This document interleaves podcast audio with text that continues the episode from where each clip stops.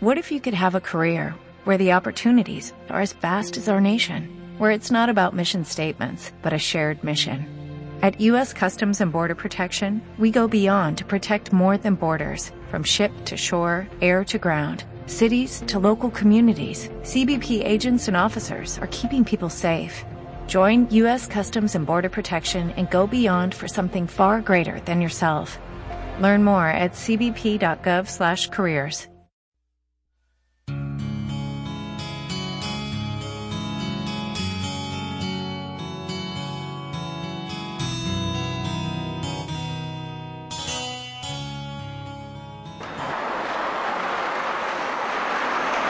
Papa Francisco, una, un aluvión de gracia para toda la Iglesia y también para la humanidad, tiene algunas ideas que repite una y otra vez.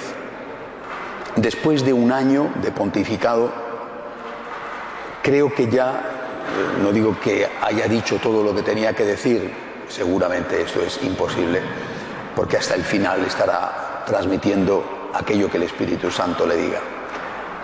Pero sí que podemos resumir algunas de esas ideas fundamentales. Y una de ellas, me parece a mí por lo menos por la reiteración con que la presenta, es la de que tenemos que acercarnos a la periferia. Este concepto de periferia es un concepto eh, que quizá en, el continente americano sea más utilizado, pero que en otros lugares, en otros ámbitos culturales, resulta más extraño o difícil de entender qué es lo que quiere decir. Este ir a la periferia que tanto pide el Papa, eh, en algunos, por lo menos, sobre todo al principio, ha resultado no solo sorprendente, sino difícil de comprender. Pero haciendo el esfuerzo de, intentar entender, creo que eh, podemos decir que hay al menos tres tipos de periferias y que sin duda el Papa está pidiéndonos el esfuerzo de que vayamos a estos tres ámbitos.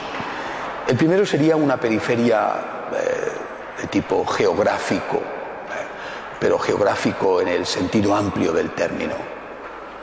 Ir a los lugares donde el Evangelio aún no ha sido proclamado o está empezando, como pienso, como China, o grandes lugares de Asia, todavía mucho en África.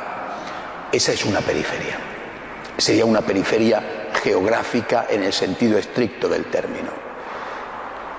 Hay otra periferia que sería una periferia socioeconómica más próxima, que serían los barrios marginales, los barrios humildes o los países o pueblos más pobres que hay en cada continente, en cada nación, en cada ciudad.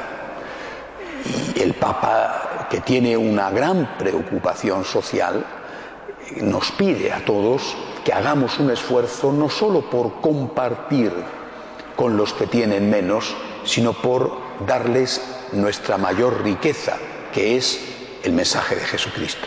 Creo que esta es otra evangelización de las periferias.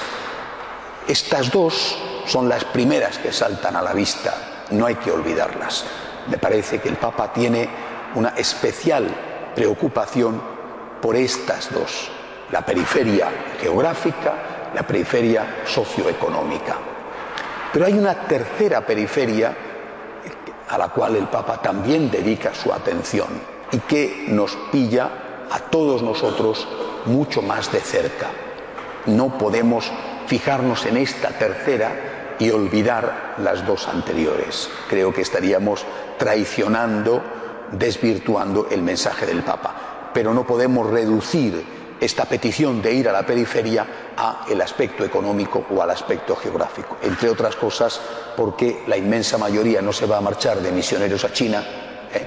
y también muchos, muchos tendrán muchas dificultades en irse a barrios pobres porque, entre otras cosas, tampoco sabrán qué tienen que hacer allí. Hay, repito, una tercera periferia muy próxima, en nuestra propia casa, la de aquellas personas que se han alejado de Dios, personas que tienen nuestra propia sangre muchas veces, con las que vivimos, o personas con las que trabajamos o con las que nos divertimos porque somos sus amigos, eh, eh, que viven en, nuestra propia, eh, en nuestro propio edificio y desde luego en nuestra propia ciudad. esta es una periferia creciente, que es lo que se llama en otro, con otro concepto la profunda descristianización que está viviendo el mundo contemporáneo. Claro, no puede haber descristianización en Arabia, no puede haber descristianización donde no ha habido cristianización. ¿eh? Cuando se habla de descristianización o de secularismo, se piensa en países que han sido, que siguen siendo aún sociológicamente, mayoritariamente cristianos, mayoritariamente católicos. Esta, esta periferia está carne con carne con nosotros.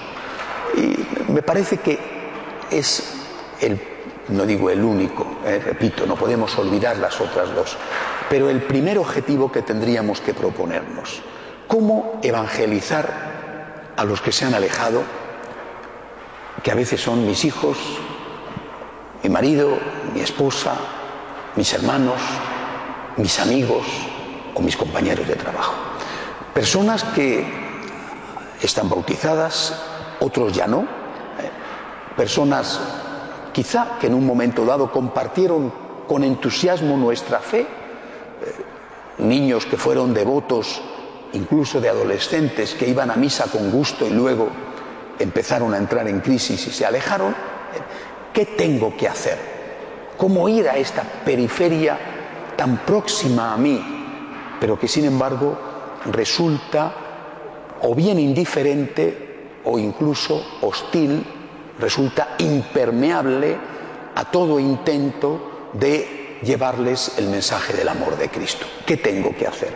Quisiera en esta meditación y en la de mañana eh, dar, dar algunas ideas, hacer una aproximación al problema para ver en lo concreto qué podemos hacer.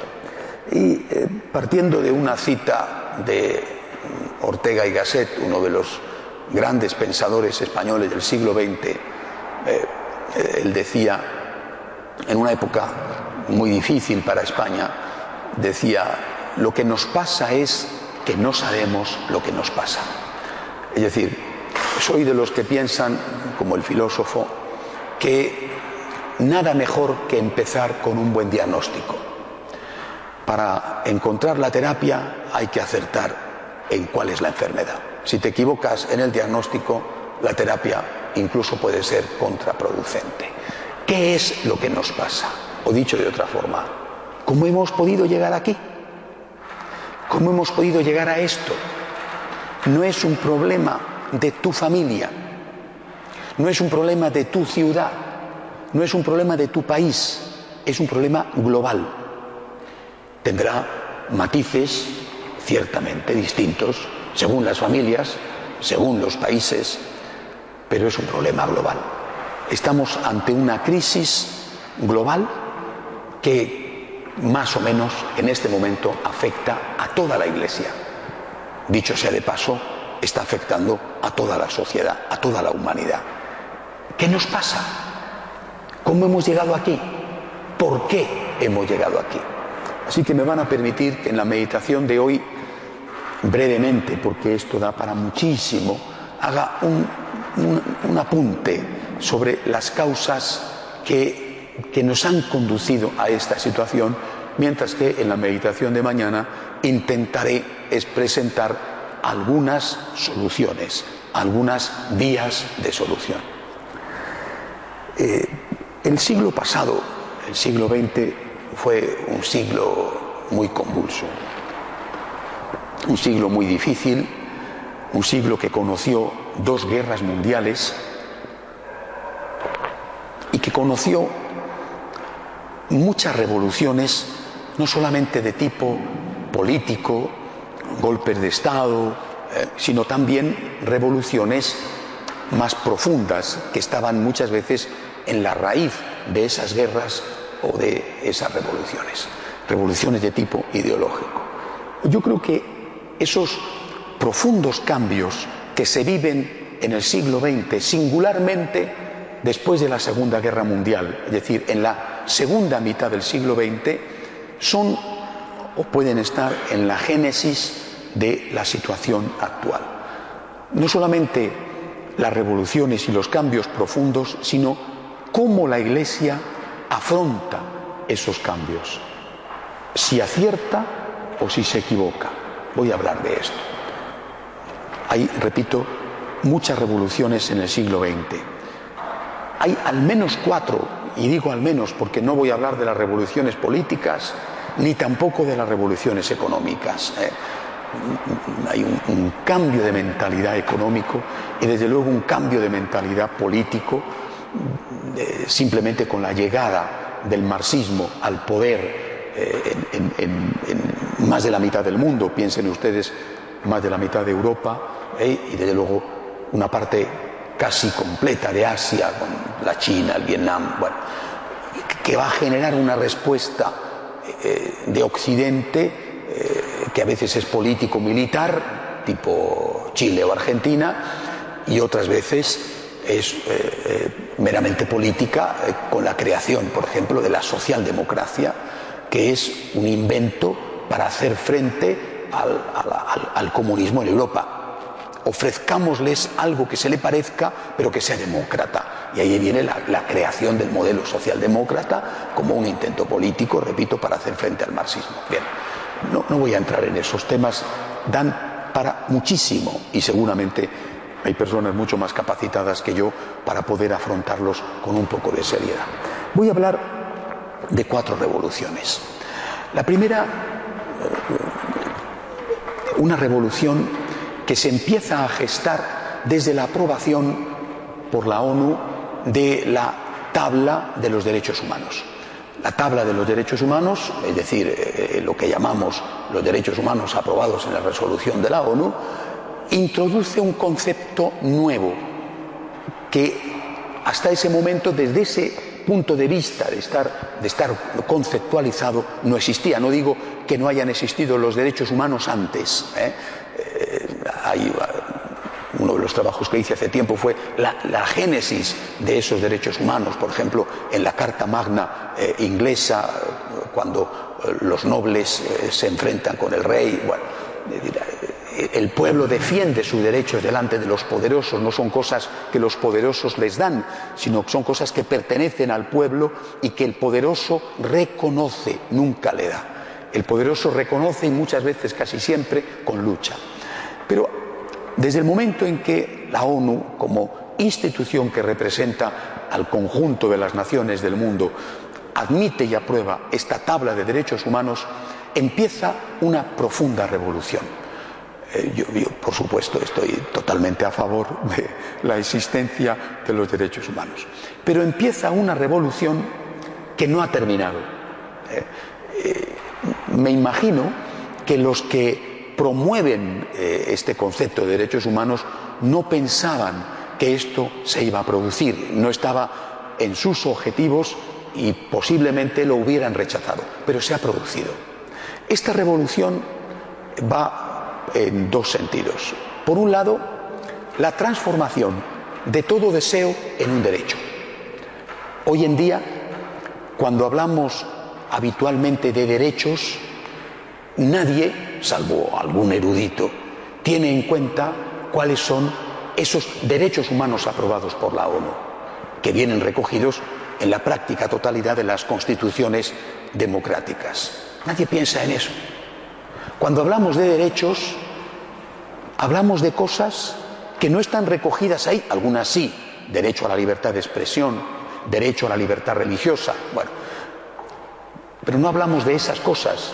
Normalmente están eh, en la práctica asumidas en los países democráticos, no en otros. Hablamos de otras cosas que damos por supuesto que son derechos que no están recogidas en esas tablas, que incluso pueden tener elementos francamente negativos, como el caso del aborto, que ya es presentado como un derecho, no está ahí recogido y tiene elementos negativos porque va ligado a la supresión de la vida de un ser humano inocente. Eh, pero no fijándome exclusivamente en el aborto, se ha producido un deslizamiento del concepto de derecho al concepto de deseo entendido como derecho. Esto es una profundísima revolución. Todo lo que yo deseo no lo veo como tal. Yo quiero tener un Ferrari. Sinceramente yo no quiero un Ferrari. ¿eh? Bueno, digo un ejemplo, ¿verdad? O eh, alguno de ustedes podrá decir, yo quiero tener eh, una preciosa villa en Viña del Mar con vistas al Océano Pacífico. Bueno, está bien, es un deseo. ¿Por qué no? Pero no es un derecho. Y hoy, cuando la gente reivindica cosas, no se da cuenta de que muchas de las cosas que reivindica no son auténticos derechos, sino simplemente deseos. Tener deseos no está mal. Es bueno tener aspiraciones y es bueno luchar pacíficamente y trabajar duro para conseguir eso, la casa en Viña del Mar o el Ferrari. Bueno, habrá gente que diga yo prefiero no tener una casa en Viña del Mar y compartir con los que no tienen ni siquiera una casa, ¿verdad? Prefiero no tener un Ferrari y tener un modesto utilitario y compartir con el que no tiene ni siquiera para comer, ¿de acuerdo? Pero eh, no podemos decir el que desea tener un Ferrari hay que llevarle a la cárcel, no. Eh, eh, pero no es un derecho, es un deseo, pero no es un derecho. Busca la forma legal y pacífica de conseguirlo, pero no lo reclames como un derecho. La conceptualización de todo deseo como derecho genera inevitablemente tensión, genera inevitablemente violencia. Porque si tú ves que no tienes el Ferrari, que trabajas y tu sueldo no te da para el Ferrari, ¿eh? bueno, pues, pues te puedes quedar más o menos frustrado, ¿vale? Pero si consideras que es un derecho, sientes que estás siendo agredido, que te quitan algo que tú tienes el derecho a tener. Y eso no lo pides, ni siquiera luchas pacíficamente para tenerlo, sino que lo reclamas y lo exiges. Genera violencia y genera frustración. La transformación de todo deseo en derecho es una de las causas de la profunda crisis de decepción que hay en el mundo contemporáneo, donde una amplia mayoría de la población se siente maltratada e insatisfecha. No es que todos queremos más, mire usted, eso es lo normal, todos queremos más, bueno, sino que todos exigimos más. Todos queremos más y trabajamos para tener más, ¿vale? ¿Me parece bien? No, todos exigimos que nos den más. No voy a trabajar para conseguirlo, sino voy a protestar para conseguirlo. Esto es un cambio sociológico profundísimo, inédito. No, voy a trabajar porque quiero esta casa. Eso lo hacían mis papás, seguramente los suyos. Hoy voy a echarme a la calle y voy a protestar y voy a hacer una huelga y voy a quemar autobuses y voy a romper cristales para conseguirlo. Eh, pero usted está pidiendo la libertad de expresión, usted está pidiendo la libertad religiosa, usted está pidiendo o usted está pidiendo un deseo. Si usted está reclamando un derecho, ni siquiera así se puede justificar la violencia. Pero, pero usted tiene derecho a protestar. Pero es que usted está reclamando no derechos, sino deseos. Repito, este cambio genera inevitablemente decepción, frustración, amargura y también violencia. Y tiene una segunda consecuencia. Ha desaparecido prácticamente de una manera completa el concepto de deber. El concepto de derecho por sí mismo va unido al concepto de deber. Si yo tengo derechos, tú tienes obligaciones. Y si tú tienes derechos, yo tengo obligaciones. Tus derechos son mis deberes y mis derechos son tus obligaciones. Tú tienes la obligación de pagarme un salario justo, y yo tengo la obligación de trabajar honestamente y cumplir con mi horario del mejor modo posible. Esto no se ha producido. Por eso, repito, probablemente no estaba en la idea de los que generan esa tabla de derechos, en buena parte personajes grandes políticos católicos, no estaba en la idea de ellos lo que iba a suceder. Pero esto es lo que ha sucedido. Hoy en día, hablar de deberes en el colegio, por ejemplo,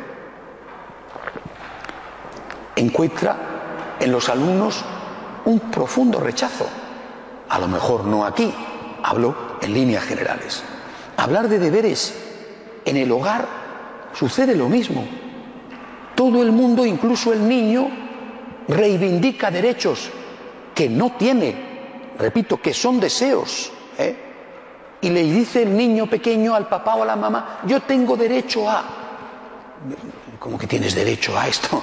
Perdona, tú tienes efectivamente algunos derechos, que yo no te pegue, que te dé educación, que te dé alimentación, que te dé vestido, por supuesto, en la medida en que pueda, porque claro, si no tengo yo, ¿cómo te voy a dar? Bueno, pero tú no tienes derechos a todas estas cosas que me estás pidiendo. Y jamás hay un planteamiento de cuáles son los propios deberes. Se ha producido, por lo tanto, una revolución tremenda, una de estas cuatro ¿eh? que estamos padeciendo, una revolución tremenda que provoca incumplimiento de los deberes propios, insatisfacción generalizada y muchísima tensión y muchísima violencia. Como les he dicho, esto da para hablar horas. Segunda revolución, la revolución del propio pensamiento.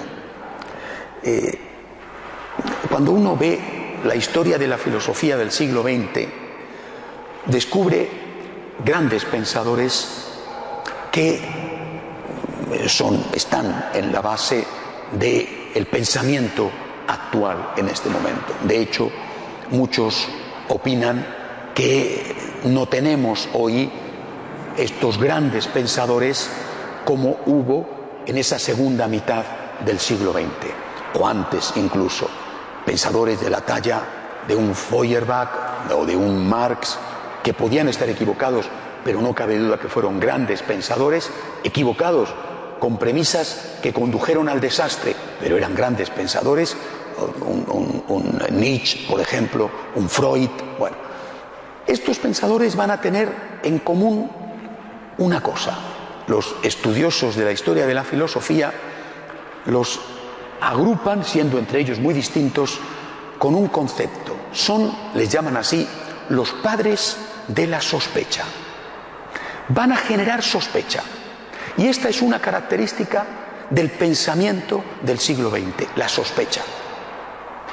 Se sospecha, por ejemplo, ahí está Freud, ¿eh? se sospecha de las relaciones entre mamá e hijo, el complejo de Edipo, ¿eh? se sospecha de las relaciones económicas, ¿eh? mm, todo se ve desde la perspectiva de la lucha de clases, se sospecha de las relaciones religiosas, se las ve como un intento de, dominación del poderoso. De hecho, Marx lo va a tipificar diciendo que la religión es el opio del pueblo. Generan sospecha. La sospecha causa inevitablemente incertidumbre. Ya no te fías. No sé si las generaciones precedentes a las que no he pertenecido eran gente más confiada.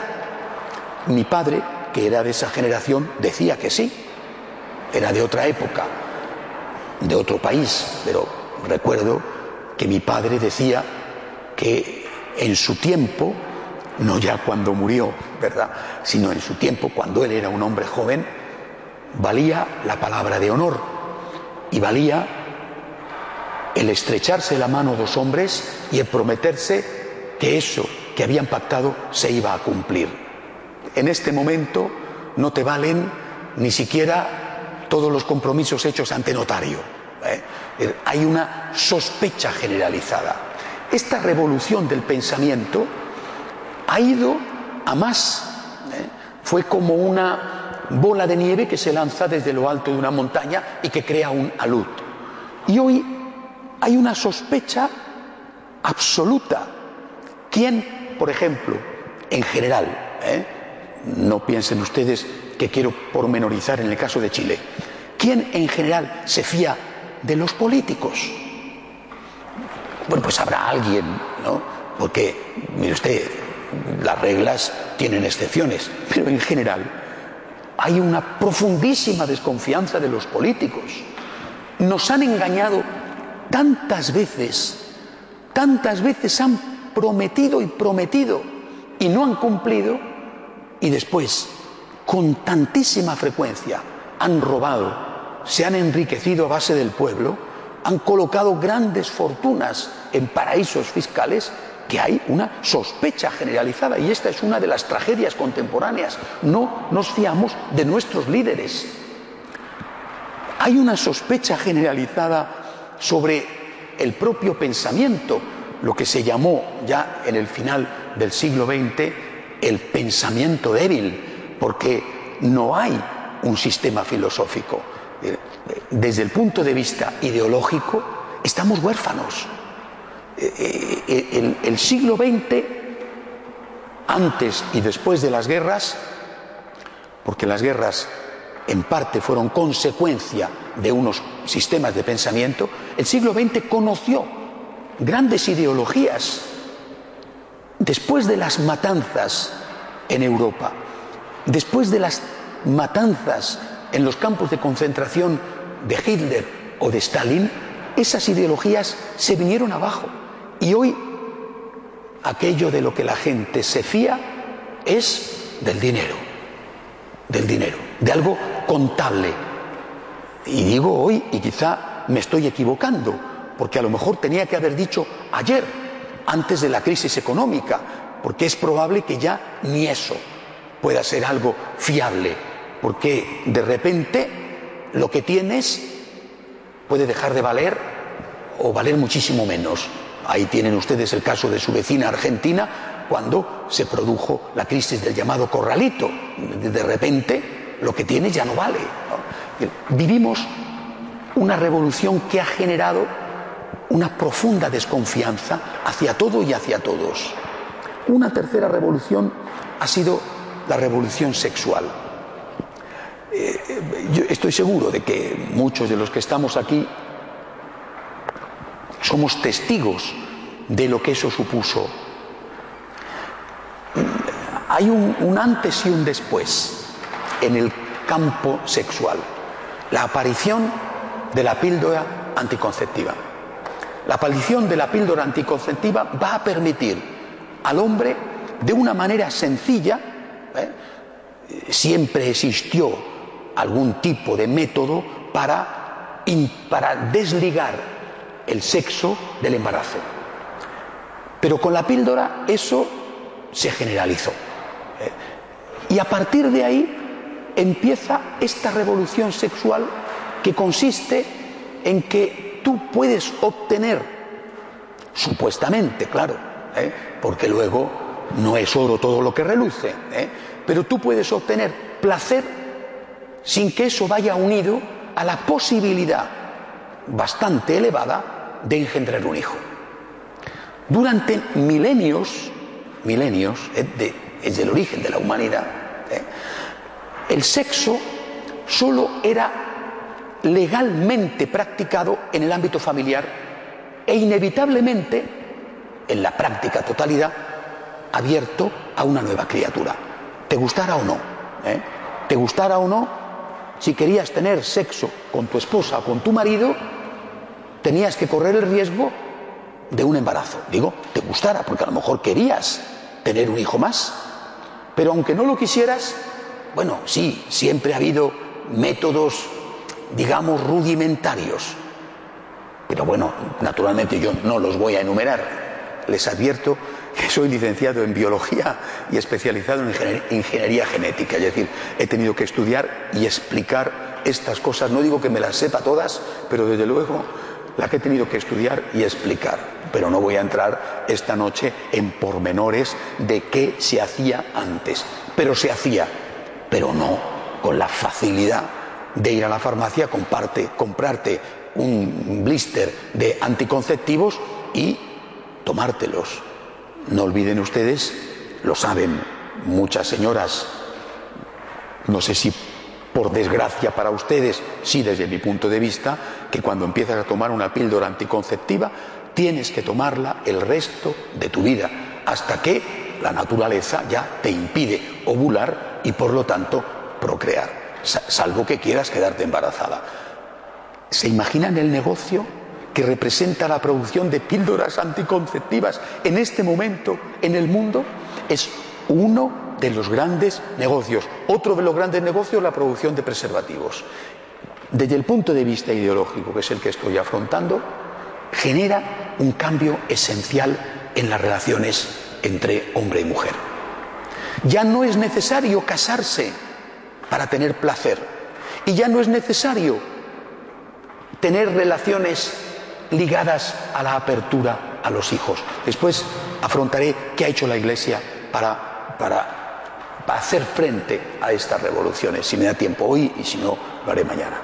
Eh, eh, todo esto que estamos viviendo, eh, por ejemplo, las parejas tienen relaciones sexuales antes del matrimonio de una forma normal, es decir, habitual, esto era impensable hace unos años, no muchos años.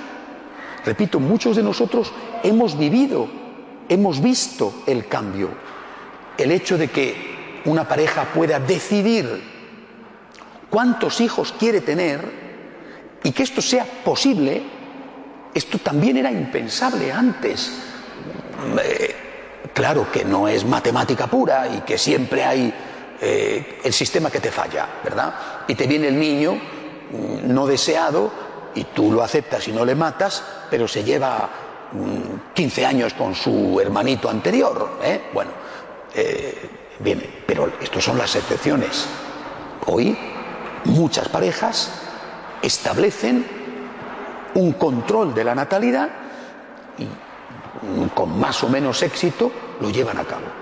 Incluso teniendo relaciones sexuales habituales, dentro o fuera del matrimonio, es decir, casados o no casados, no tienen hijos. Y a lo mejor no van a tener hijos nunca, sin que eso les haya supuesto la abstinencia sexual.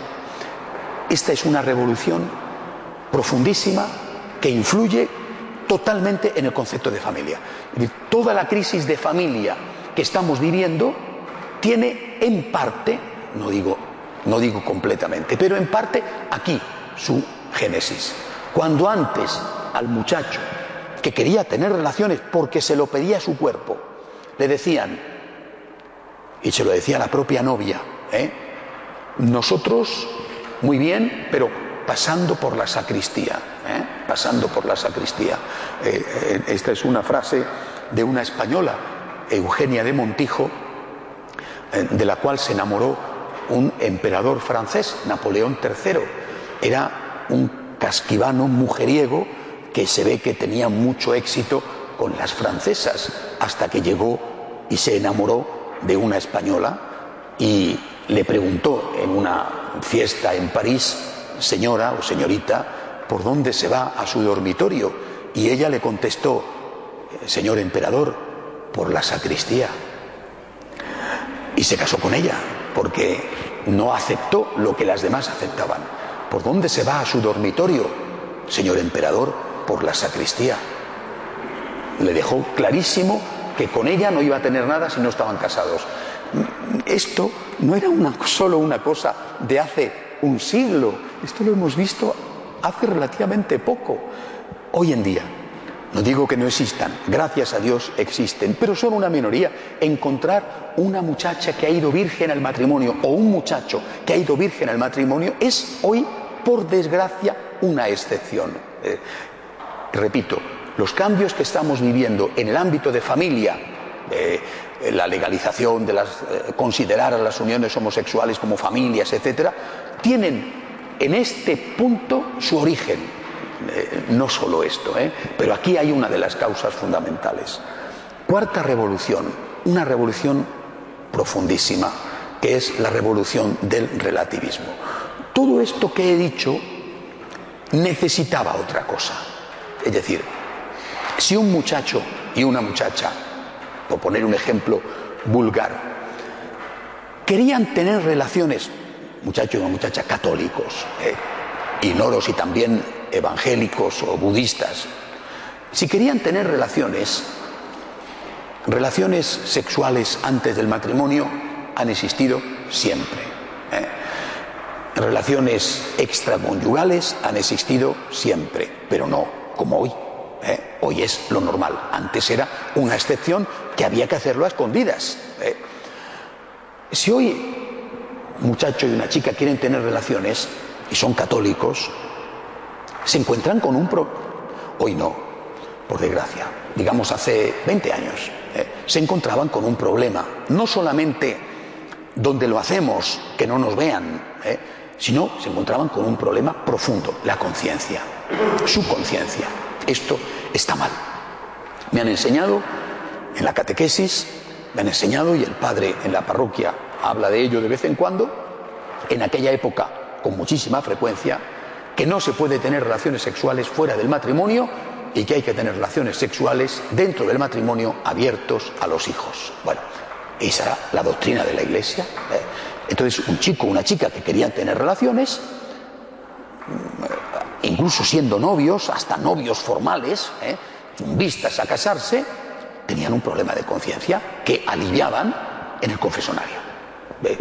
Se lo digo a ustedes como sacerdote, eh, continuamente, sinceramente, más antes que ahora, escuchaba a los muchachos confesarse, he tenido relaciones con mi novia o he tenido relaciones con mi novio. Bueno, estoy arrepentido, pero mire usted, padre, me cuesta mucho. Bien, hasta aquí había el problema de la conciencia.